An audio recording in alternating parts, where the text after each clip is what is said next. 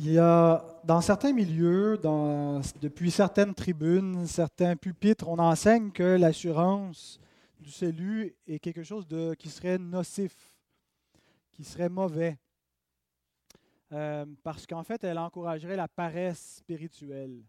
Dieu a beaucoup plus à retirer, d'après certaines gens, de gens qui doutent, de gens qui craignent, de gens qui n'ont pas l'assurance de leur salut, parce que si ils n'ont pas cette assurance, bien, ils vont travailler fort pour euh, gagner leur ciel ou essayer de plaire à Dieu, tandis que ceux qui pensent que tout est réglé, qu'ils n'ont rien à craindre face à Dieu, que tout est, tout est beau pour eux, ben, euh, ils feront rien non plus.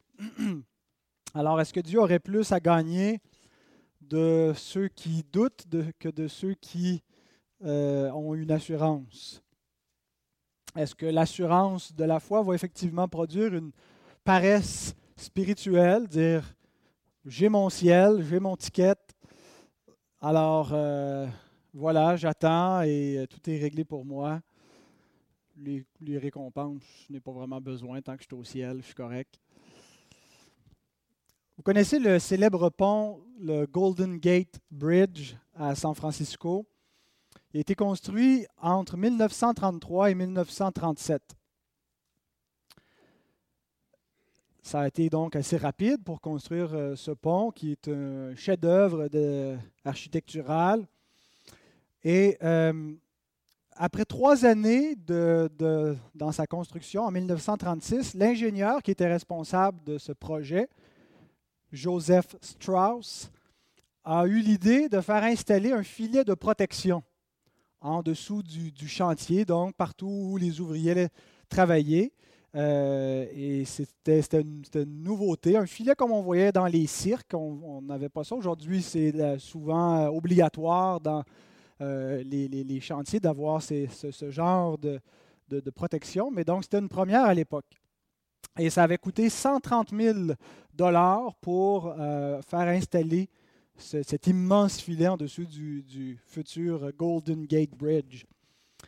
Et donc, le but, c'était bien sûr de protéger la vie. C'était suite à ce qu'un ouvrier euh, était mort euh, en tombant euh, depuis le chantier.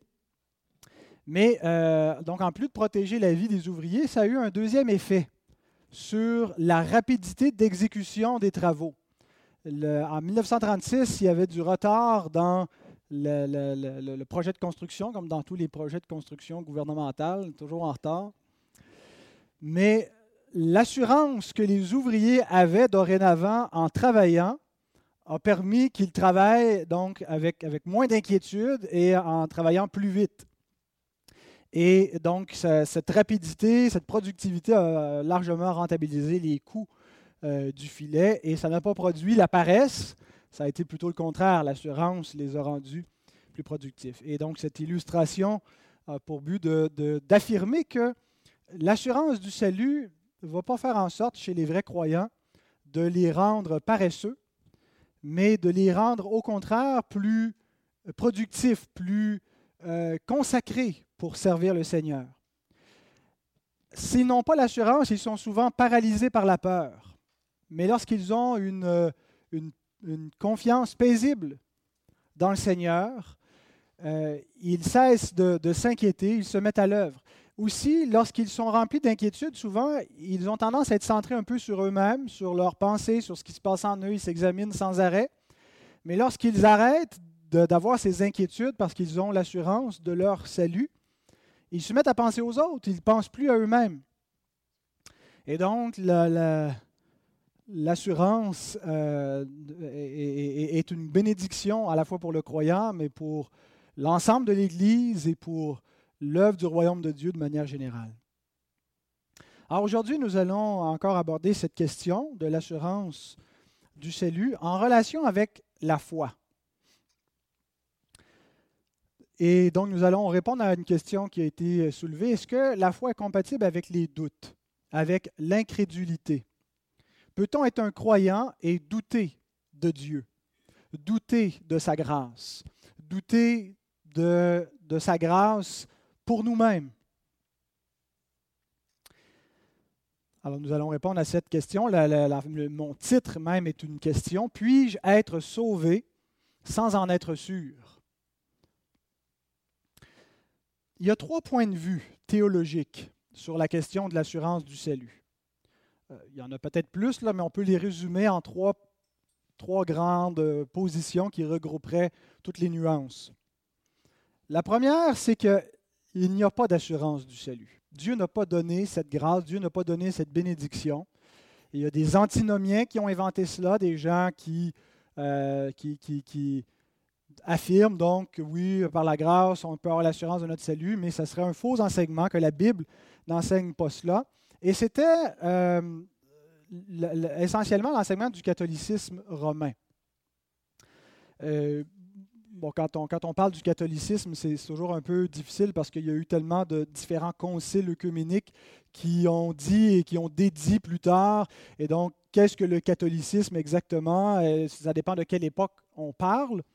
Mais pendant tout le Moyen Âge et même après le Moyen Âge, surtout après la Réforme, le catholicisme s'opposait à l'idée qu'on puisse avoir l'assurance du salut. Et on retrouve ceci dans le Concile de Trente, qui était le concile que l'Église romaine a tenu après le, début de la Réforme. C'était le concile qui répond au protestantisme et à, l'évangile de la grâce.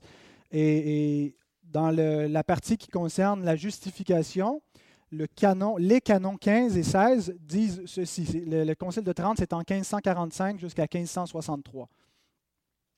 Si quelqu'un dit qu'un homme né de nouveau par le baptême et justifié est obligé, selon la foi, de croire qu'il est assurément du nombre des prédestinés, qu'il soit anathème. Si vous trouvez que l'orthographe est bizarre, là, c'est le vieux français.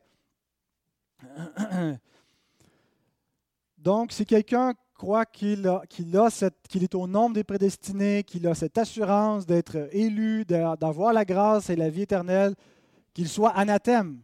C'est très, fort comme affirmation. Et le canon suivant, 16, dit Si quelqu'un soutient d'une certitude absolue et infaillible, s'il ne l'a pas appris par une révélation particulière, qu'il aura assurément le grand don de persévérance jusqu'à la fin, qu'il soit anathème. On n'a pas l'assurance qu'on va persévérer jusqu'à la fin. Luther appelait cette doctrine la doctrine maudite du doute. Il y avait parfois un langage très, vif, très clair, euh, sans équivoque. La maudite doctrine du doute.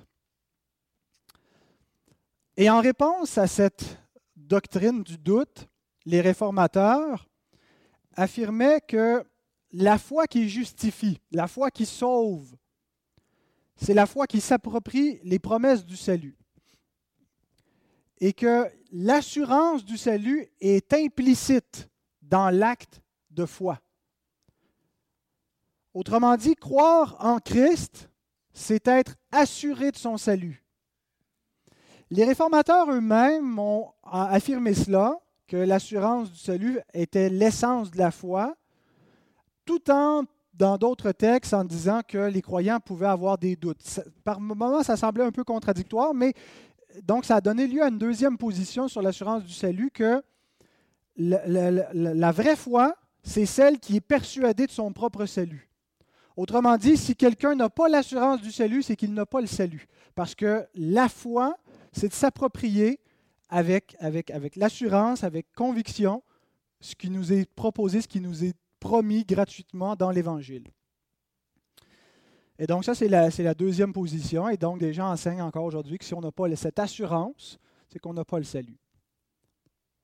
Euh, Wesley enseignait quelque chose de similaire à un, moment aussi euh, dans sa vie, dans sa prédication. Ensuite, il y a la troisième position, qui était celle des puritains en Angleterre qui a été celle qui a été adoptée par l'Assemblée de Westminster, que, euh, vous savez, si vous connaissez un peu l'histoire, que notre confession de foi est calquée sur la confession de foi des presbytériens de Westminster. Euh, donc les baptistes calvinistes ont confessé cela aussi, et ça dit ceci, c'est une citation de notre propre confession de foi, au chapitre 18, le paragraphe 3. Cette assurance infaillible, dans le sens que l'assurance du salut ne, trompe pas, comme la, parole de Dieu dit, l'espérance qui ne trompe pas, mais ici c'est appelé l'assurance infaillible, n'appartient pas à l'essence de la foi. Aussi, un vrai croyant peut-il attendre longtemps et affronter de nombreuses difficultés avant d'y avoir part? Un vrai croyant, quelqu'un qui est né nouveau, qui est un enfant de Dieu, peut attendre longtemps avant d'avoir cette assurance, parce que même s'il a la foi, l'assurance n'appartient pas à l'essence de la foi. Ce sont deux choses distinctes. Cependant, étant rendu capable par l'Esprit de connaître les dons gratuits que Dieu lui a faits, il peut, sans révélation extraordinaire, contrairement à ce que les, catholiques disaient, qu'à moins d'avoir une révélation extraordinaire, qu'un ange t'apparaît et te dit que tu es un enfant de Dieu, sans une révélation extraordinaire, sans qu'il y ait quelque chose de surnaturel, mais par le bon usage des moyens ordinaires, les moyens ordinaires de la grâce, la prière, les moyens de grâce, la communion, la lecture de la parole de Dieu, euh, la, foi, l'exercice ordinaire de la foi. Donc, y parvenir. Le croyant peut y parvenir en usant des moyens ordinaires sans qu'il y ait quelque chose d'extraordinaire ou de surnaturel qui se passe.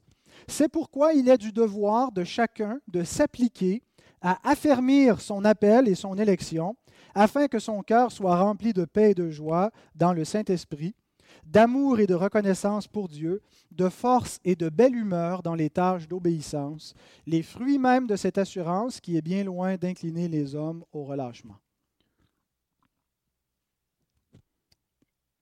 Donc, laquelle de ces trois vous croyez que je vais défendre? La troisième.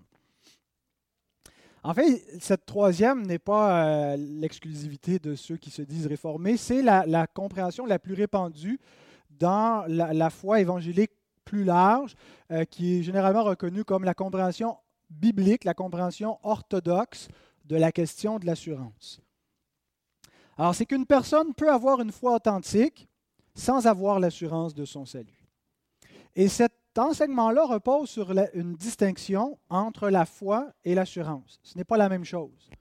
La, position des réformateurs et de, ceux qui sont associés confondait foi et assurance. La foi, c'est l'assurance, l'assurance, c'est la foi.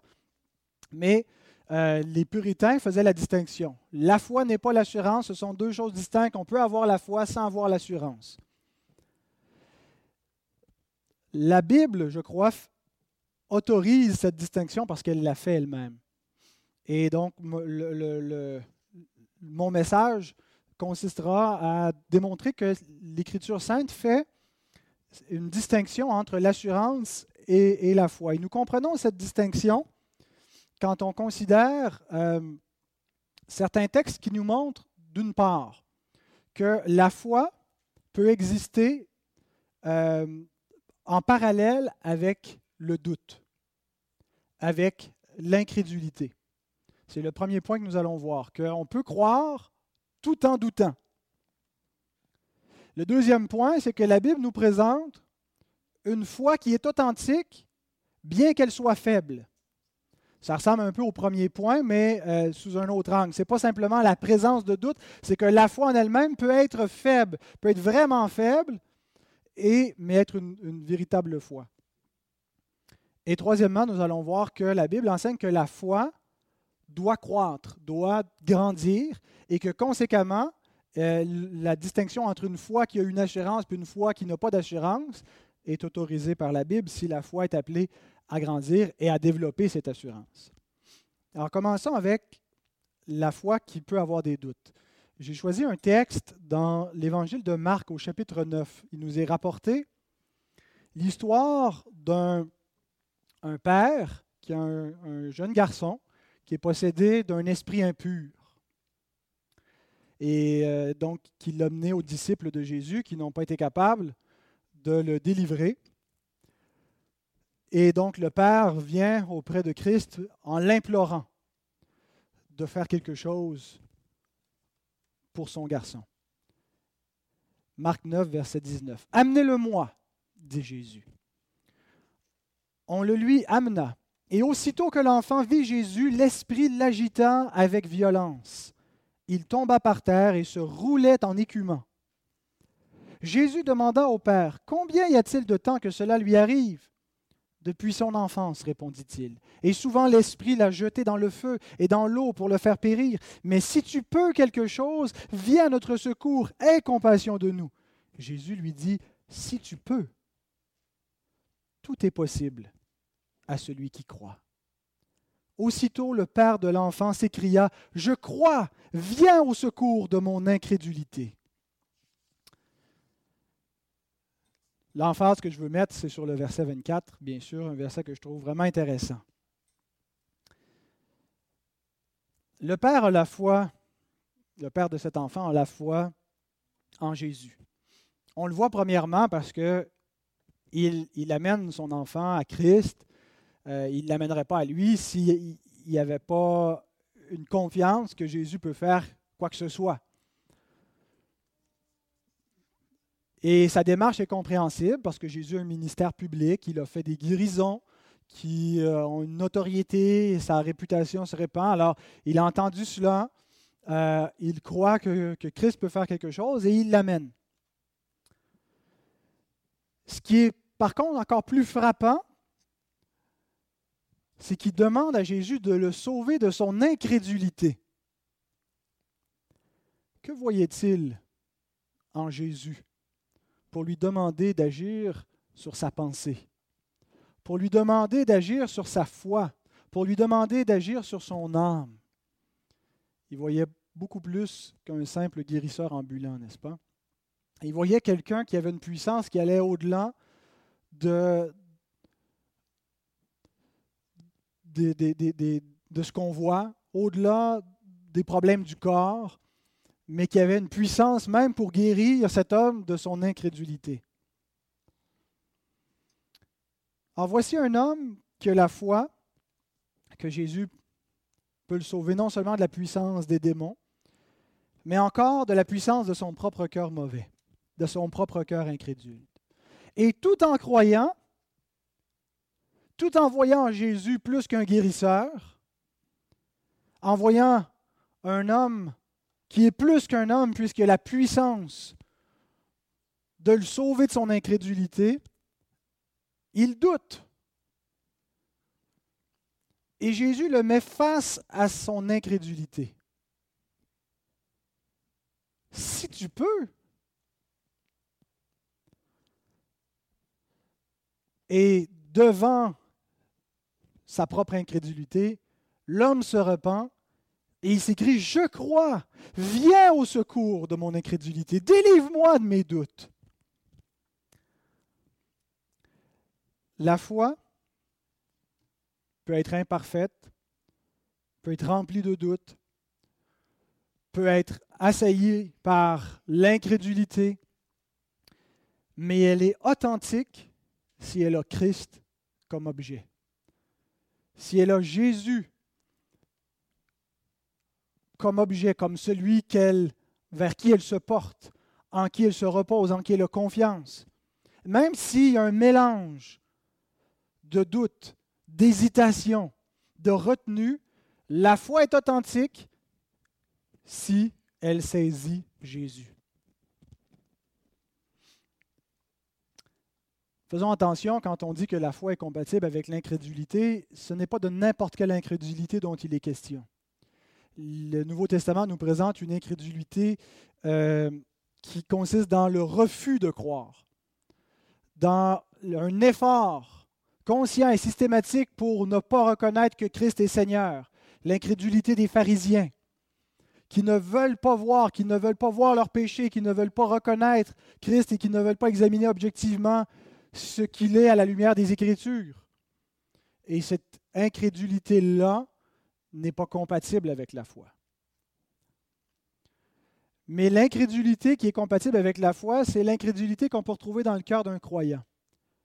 Les croyants que nous sommes, nous croyons en Dieu, nous croyons en un Dieu que nous n'avons jamais vu. Et pourtant, nous confessons qu'il est l'article premier de notre foi, qu'il est la chose la plus importante.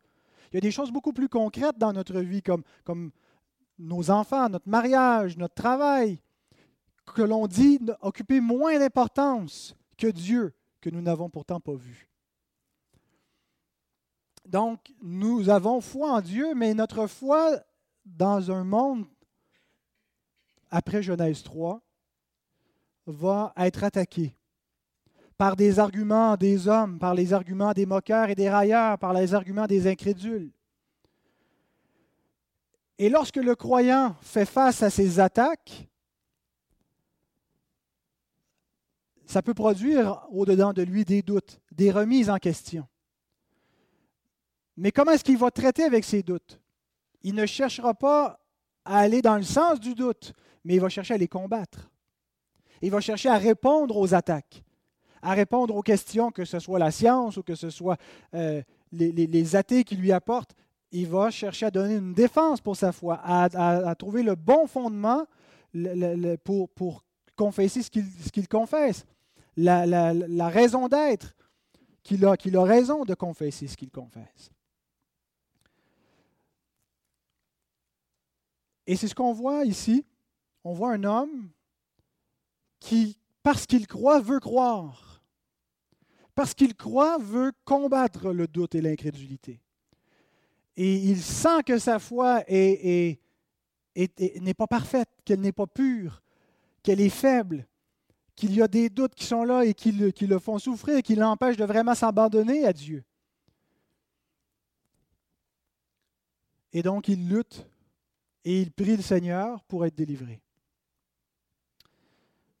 Le professeur euh, Louis Burkhoff explique que les croyants peuvent douter de deux manières. Quand on doute de, Dieu, quand notre foi éprouve des doutes, il y a deux sortes de doutes. Il dit ceci, Il est nécessaire de se rappeler cependant que le doute n'est pas toujours de la même nature. Il existe des doutes concernant les vérités objectives de l'Évangile c'est-à-dire Dieu lui-même, sa personne, Christ, son œuvre, sa résurrection. Ce sont des vérités objectives à l'extérieur de nous-mêmes, des vérités historiques.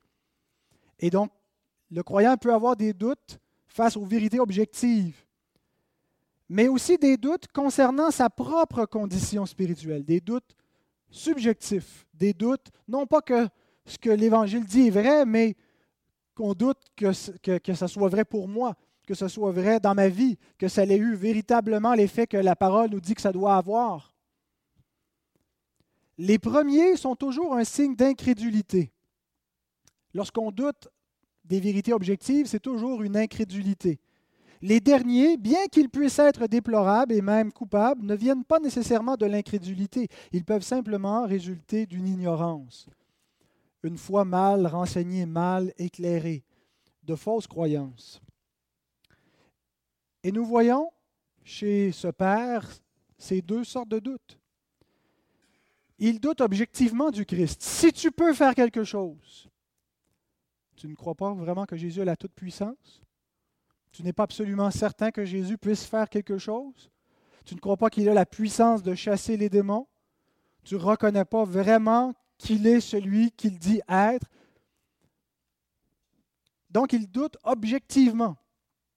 Mais il doute en lui-même à cause de sa propre incrédulité, à cause de... Il peut reconnaître que Christ a la puissance de le faire. J'ai entendu que Christ le fait. Il a peut-être vu des miracles que Christ a fait, mais il, n'a pas la conviction que Christ va le faire pour lui. Il n'a pas cette assurance en lui-même. Et c'est peut-être parce qu'il n'a pas d'assurance en lui-même qu'il doute objectivement du Christ. Quand on n'éprouve pas au-dedans de nous la paix du Seigneur, on doute parfois du Seigneur, on doute de son existence. Alors les deux vont souvent de pair. Mais la bonne nouvelle, c'est que malgré sa foi imparfaite, malgré son incrédulité qui est coupable, Jésus vient au secours de cet homme et il répond à sa prière. Et nous devons comme ce Père, nous aussi crier à Christ. Quand on est aux prises avec un combat intérieur, avec des doutes, avec des incertitudes, notre réflexe ne devrait pas être premièrement d'essayer de nous raisonner nous-mêmes, d'essayer de, se répéter des, des, des pensées, ne devrait pas être de nous tourner vers les autres pour trouver une assurance, mais de crier au Seigneur. Viens au secours de mon incrédulité, de confesser notre péché d'incrédulité, notre doute envers Dieu, notre manque de confiance en sa parole. Seigneur, tu le dis, je le lis, je le vois, mais je ne le crois pas, j'arrive pas à m'en persuader. Pardonne mon incrédulité. Délivre-moi de mon incrédulité. Qu'est-ce qui fait que je doute? Je ne sais pas exactement, mais sauve-moi de mon incrédulité. Est-ce que c'est ce que vous faites? On n'a pas plutôt tendance parfois à essayer de se convaincre nous-mêmes. Avant de se parler à soi-même, parlons Seigneur. Deuxièmement, la Bible nous montre une foi faible, une foi qui peut être authentique tout en étant faible. Et en fait, une foi faible explique la présence de doutes. Si les doutes sont présents, c'est parce qu'il y a l'absence d'une foi forte. Combien de fois est-ce que Jésus reproche Jean de peu de foi?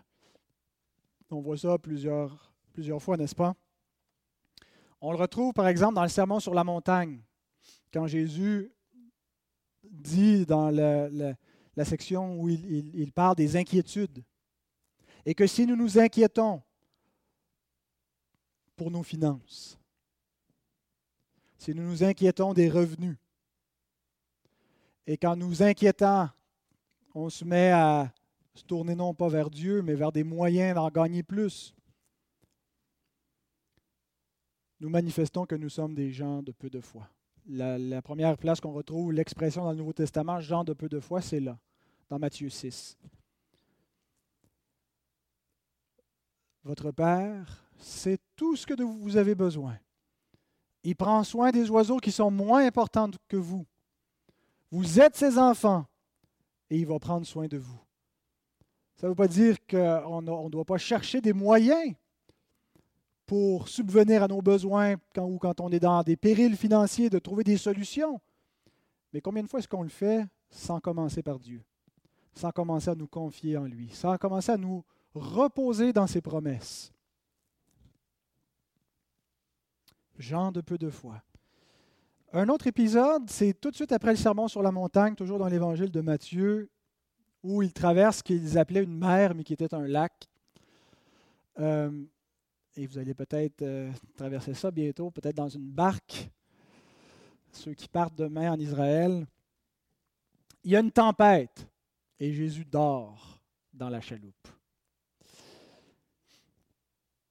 Les disciples sont affolés, on prend l'eau, on va mourir, on ne sait pas nager. Et Jésus, lorsqu'il le réveille, attribue leur peur à leur manque de foi. Matthieu 8, 26. Pourquoi avez-vous peur, Jean de peu de foi? Alors il se leva, menaçant les vents et la mer, et il y eut un grand calme. On est en présence du Seigneur, il est toujours avec nous. Il est paisible. Le Seigneur n'est jamais inquiet. Et même s'il est à nos côtés, on s'inquiète. Jean de peu de foi, nous ne croyons pas vraiment qu'il soit à côté de nous. Il est là, mais il dort, il ne fera rien. Écoutez, si Dieu veut que vous mouriez dans la tempête, il n'y a rien que vous pouvez, faire. Mourez tranquillement dans la foi. Même la mort ne vous, séparera pas de Dieu. on est invincible, autrement dit, tant aussi longtemps que le Seigneur a déterminé que notre heure n'était pas venue. À quoi ça sert de s'inquiéter? Reposons-nous dans sa présence, dans ses promesses. Mais nous sommes des gens qui avons peu de foi. Une deuxième scène assez similaire à celle-ci. Les disciples sont encore dans une barque, traversent encore cette même mer intérieure, mais cette fois ils sont seuls. Ils sont au milieu de la nuit, et il y a de bonnes vagues, le vent est là. Et là, ils voient comme un fantôme. Ils sont terrifiés, mais c'est Jésus qui s'en vient, qui marche sur les eaux. Et Pierre dit, si c'est vraiment toi, Seigneur, ordonne que je vienne à toi. Alors il lui dit, viens. Imaginez la sensation, Pierre sort de la chaloupe et il marche sur les eaux. Et là, il regarde le Seigneur. Mais le texte nous dit ceci.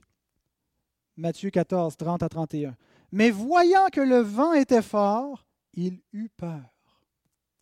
Et il commençait à enfoncer. Il s'écria, Seigneur, sauve-moi. Aussitôt Jésus étendit la main, le saisit et lui dit, Homme de peu de foi, pourquoi as-tu douté? Tant aussi longtemps que Pierre fixait ses yeux sur Jésus, tout allait bien.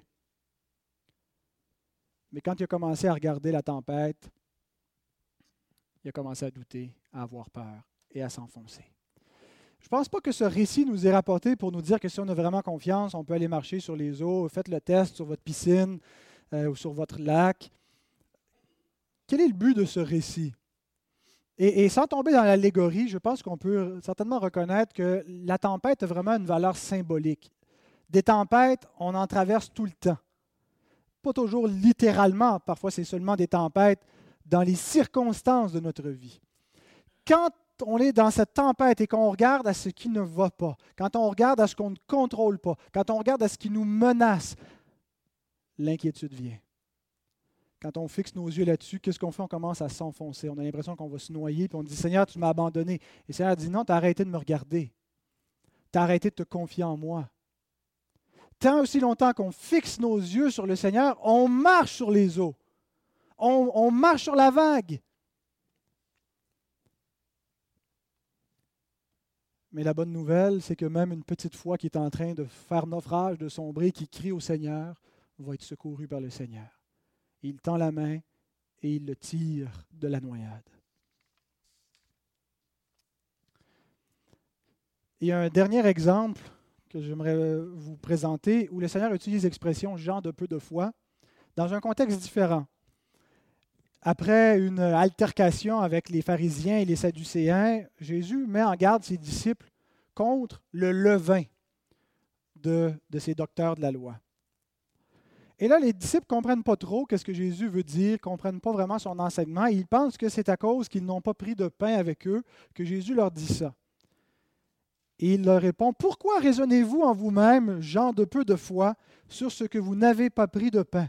Êtes-vous encore sans intelligence Gens de peu de foi, avoir une foi faible, dans ce contexte, veut dire qu'ils n'ont pas compris l'enseignement du Seigneur. Et on voit pendant le ministère terrestre du Seigneur que les disciples n'avaient pas bien compris jusqu'à sa résurrection l'enseignement du Seigneur. Ils n'avaient pas compris clairement qui était Jésus. Ils avaient compris en partie, ils avaient cru en lui, mais ils n'avaient pas encore une, une, foi forte.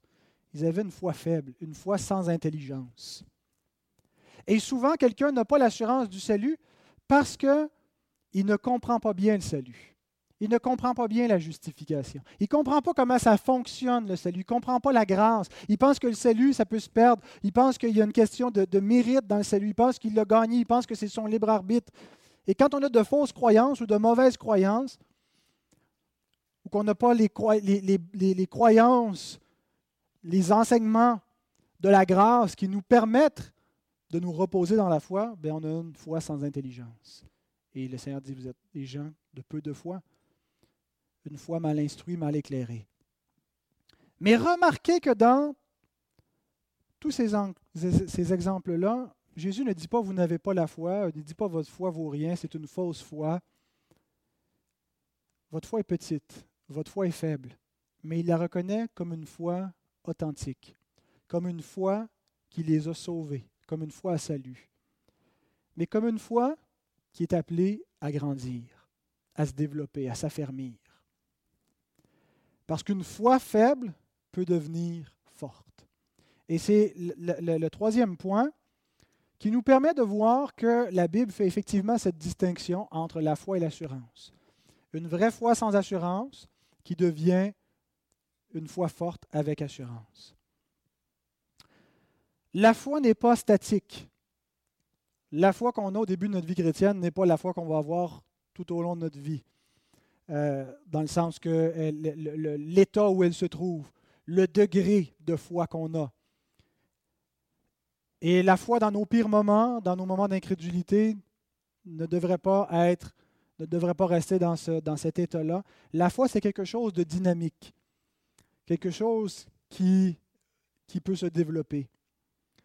Paul nous dit dans Romains 12, 3, nous parle de la mesure de foi que Dieu a départie à chacun. Il nous parle de la mesure de la foi. Et il nous le présente comme un don. Dieu qui va faire grandir votre foi. Il écrit aux Corinthiens aussi qu'il a l'espoir que leur foi augmente.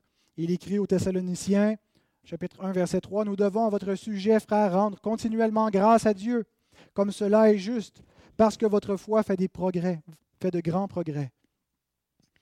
On voit aussi les apôtres dans les évangiles, Luc 17, verset 5, dire au Seigneur, augmente-nous la foi.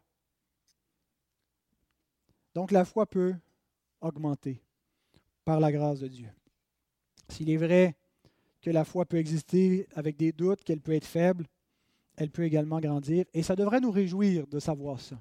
Si nous avons une petite foi, une foi qui doute, réjouissons-nous parce qu'il y a cette possibilité, il y a cette perspective joyeuse devant chaque croyant que la foi peut devenir forte. Et nous devrions nous encourager les uns les autres à avoir une plus grande foi, à, prendre les moyens les uns envers les autres pour nourrir la foi, développer la foi. Avez-vous déjà noté ce que l'apôtre Jean euh, déclare vers la fin de sa première épître? Il nous dit au chapitre 5, verset 13, le but de son épître. Je vous ai écrit ces choses afin que vous sachiez que vous avez la vie éternelle, vous qui croyez au nom du Fils de Dieu. Jean sous-entend pas, on le savait déjà. Il est possible d'avoir la vie éternelle et de ne pas le savoir, de ne pas en avoir l'assurance, de ne pas comprendre le cadeau que nous avons reçu. Jean est conscient que certains ne sont pas conscients de ce qu'ils ont et de ce qu'ils sont devenus en devenant chrétiens. C'est un peu comme si le fils d'un roi qui, en grandissant, vit avec les enfants des serviteurs du palais. Et il voit aucune différence entre lui et les autres enfants. Il mange la même nourriture, il joue au même jeu qu'eux, il pleure pour les mêmes raisons, il reçoit la même instruction. Mais c'est seulement en vieillissant qu'il réalise qu'il a un statut complètement différent, qu'il a une destinée infiniment plus glorieuse que la leur, et qu'il possédait des richesses qu'il ignorait. Plusieurs chrétiens sont semblables à ce petit prince. Ils sont devenus enfants de Dieu en croyant, en croyant au Fils de Dieu. Tous ceux qui l'ont reçu, à tous ceux qui l'ont reçu, il a donné le pouvoir de devenir enfants de Dieu. Mais ils n'ont pas réalisé la grandeur de la bénédiction qu'ils ont reçue. Pendant que le Fils de Dieu était sur la terre, plusieurs ont cru en lui, mais pour différentes raisons. Certains espéraient simplement une guérison, un secours ponctuel, être délivrés de l'oppression romaine.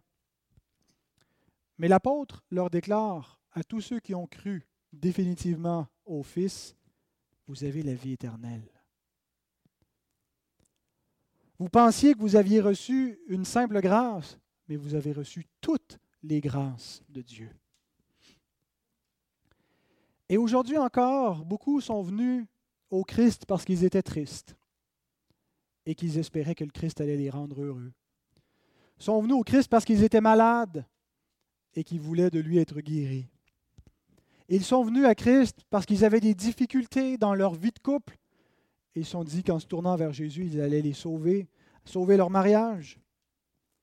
Mais tous ceux qui se sont accrochés définitivement à Jésus ont reçu beaucoup plus que les bénédictions temporelles qu'ils pouvaient chercher initialement. Ils ont reçu la vie éternelle. On retrouve souvent cette expression de Jésus dans les évangiles, ta foi t'a sauvé.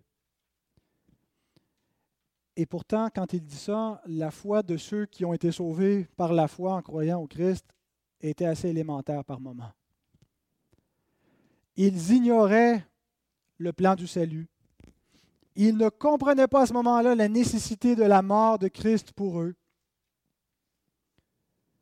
Et ils ignoraient peut-être même qu'ils avaient reçu la vie éternelle. Une foi à salut n'est pas nécessairement une foi qui comprend le salut, mais c'est une foi qui nécessairement croit au Fils de Dieu.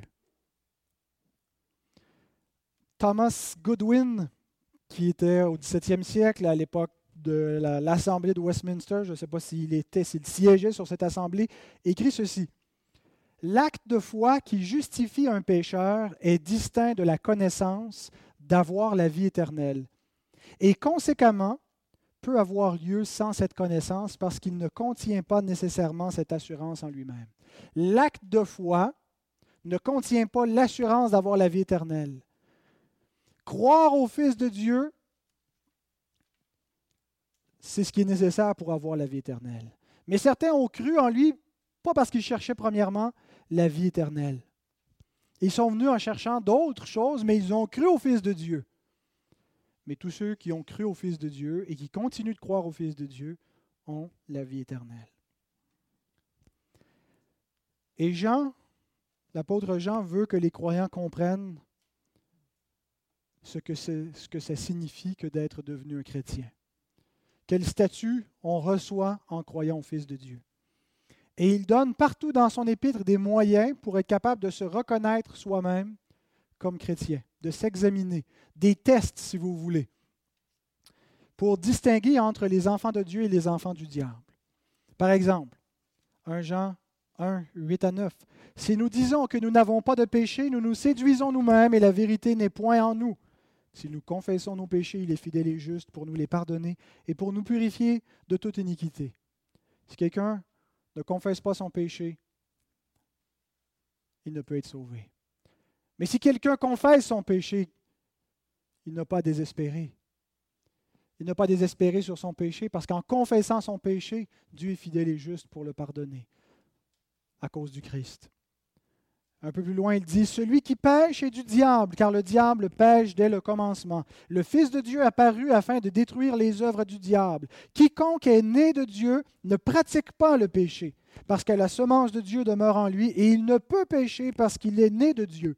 C'est par là que se font reconnaître les enfants de Dieu et les enfants du diable. Quiconque ne pratique pas la justice n'est pas de Dieu, non plus que celui qui n'aime pas son frère. Certains ont utilisé ce texte en, prêchant le perfectionnisme qu'un que, le chrétien doit atteindre un état où il ne commet plus aucun péché. Ce n'est pas ce que j'enseigne. Il parle de celui qui pratique le péché, celui qui ne le pratique plus. C'est par quoi la vie est caractérisée.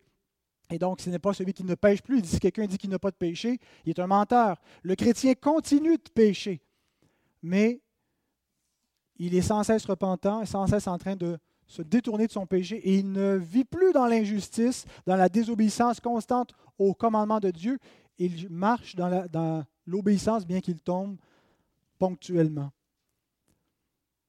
Si quelqu'un pratique la justice, si quelqu'un garde les commandements de Dieu, il a droit à cette assurance de reconnaître qu'il s'est passé quelque chose en lui qui ne vient pas de lui, mais qui vient de l'Esprit de Dieu.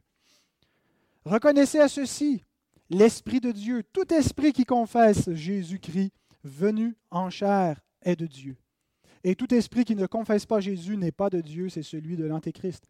Il parle d'un faux, enseignement à l'égard de Christ. Certains niaient que, Christ était venu dans la chair. Ils disaient que c'était seulement une apparence, comme une espèce de fantôme, mais qu'il n'avait pas vraiment un corps humain. Et donc, ce que Jean nous montre, c'est que pour être sauvé, il faut avoir une, véritable, une juste doctrine, une doctrine biblique quant, quant au Christ. Bien-aimés, Aimons-nous les uns les autres, car l'amour est de Dieu, et quiconque aime est né de Dieu et connaît Dieu. Celui qui n'aime pas n'a pas connu Dieu, car Dieu est amour. L'amour pour les frères démontre concrètement l'amour envers Dieu. Est-ce qu'on peut aimer Dieu qu'on ne voit pas si on n'aime pas nos frères que nous voyons? Des tests qu'on peut utiliser pour s'examiner, un dernier que je vous donne, 1 Jean 5, 1 et 2. Quiconque croit que Jésus est le Christ est né de Dieu. Et quiconque aime celui qui l'a engendré aime aussi celui qui est né de lui. Nous connaissons que nous aimons les enfants de Dieu lorsque nous aimons Dieu et que nous pratiquons ses commandements. Et donc, à la fin de son épître, il dit, je vous ai écrit toutes ces choses afin que vous sachiez que vous avez la vie éternelle, vous qui croyez au nom du Fils de Dieu. Jean veut faire deux choses. Il veut enlever la fausse assurance aux faux croyants pour les conduire à la repentance. Examinez-vous. Si vous ne voyez pas ses fruits, et si vous voyez tout le contraire, vous n'êtes pas de Dieu. Mais si vous retrouvez ces évidences, ces fruits, sachez que vous avez la vie éternelle. Ayez cette assurance. L'assurance n'appartient pas à l'essence de la foi, mais elle appartient aux bénédictions que les croyants doivent désirer et doivent rechercher. La foi doit grandir, doit devenir forte et produire cette assurance paisible. Est-ce que je peux être sauvé sans en être sûr? Ce qui détermine si une personne est sauvée, ce n'est pas si elle le sait en elle-même, mais c'est si elle croit au nom du Fils de Dieu. Maintenant, comment est-ce que je peux développer cette assurance? Il y a trois piliers à l'assurance que nous allons voir dans les prochaines semaines. si je prends un tabouret à une patte, il ne tiendra pas debout. Hein? Si j'ai un tabouret qui a seulement deux pattes, je ne serai pas assis bien confortablement pour me reposer en toute quiétude sur ce tabouret. Mais s'il y a trois pattes, mon tabouret, il va tenir solidement. Et l'Ecclésiaste nous rappelle que la corde à trois fils ne seront pas facilement. Donc nous verrons les trois piliers ou les trois fils de la corde de l'assurance du salut dans les trois prochains messages si le Seigneur le permet. Amen.